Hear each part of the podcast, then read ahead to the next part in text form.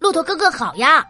今天我们是不是要去看看古代敦煌的贸易市场里都有些什么啊？是啊，不过去逛市场之前，我先带你去莫高窟的第四十五窟，看看壁画里的古代商人。哦，商人？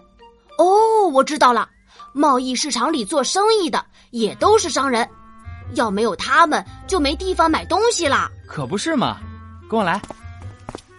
图图，你看，这面墙上的壁画里画了非常多的人物，其中有一组牵着两只毛驴的队伍，就是一支商队。你能找到他们吗？呃，嗯，啊，我找到了，在壁画最右边中间的位置有两头毛驴。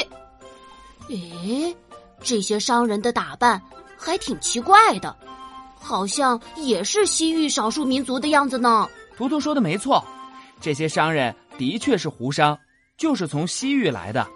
你看，驴子背上正驮着大包小包的货物。嗯，他们大概也是要去敦煌的市场上做生意吧？嗯，他们也许是带了货物要去敦煌的市场上出售，也许是刚刚从市场上进完货，要带到更远的地方去卖。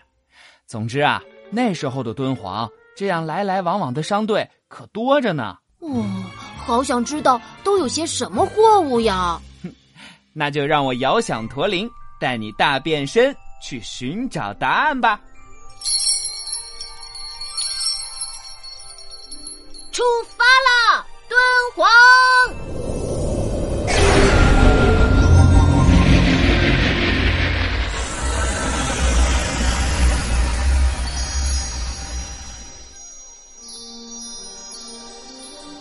哇好多人呢，这里就是敦煌的市场吗？对啊，这里就是唐朝时敦煌的贸易市场。哇，哎，骆驼哥哥，你怎么驮着这么多大包袱呀？因为你现在变身商人图图了呀，而我作为骆驼家族的成员，理所应当就是你的好帮手喽。要知道，我们可是有沙漠之舟的美誉的，要跨越干旱的沙漠。没有比我们更合适的伙伴了。哦，原来我变成商人了，那今天可要辛苦你了，骆驼哥哥。